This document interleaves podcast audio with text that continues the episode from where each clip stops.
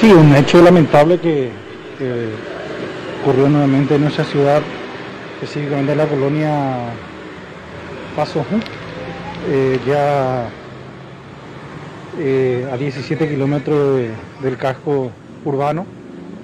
Eh, un hecho de homicidio doloso donde fue víctima Miguel, en este caso Morán, eh, de 46 años de edad, recibió más de, de 20 impactos conforme a, al diagnóstico la inspección médica. Entonces, eh, hemos eh, recogido del lugar vainillas servidas que eh, van a ser analizadas seguramente ya por el Departamento de Criminalística y estamos ya averiguando también el vehículo incinerado a quién pertenecería, si, si tiene denuncia de robo o, o si es un vehículo proveniente de la brasileña. La, la víctima, en este caso, ¿qué se sabe de él en cuanto a su antecedente, a qué se dedicaba?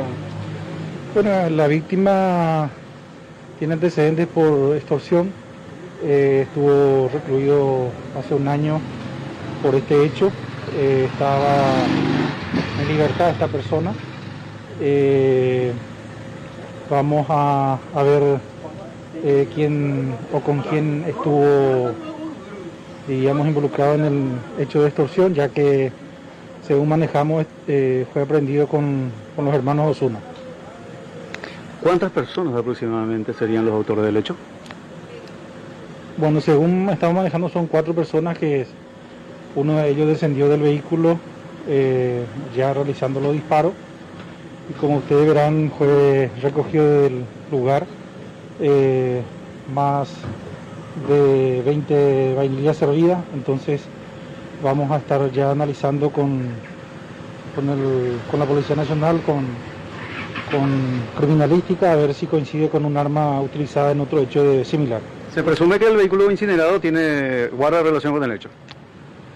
Sí, eso presumimos ya que son las mismas características y que haya sido incinerado a, a unos kilómetros del lugar.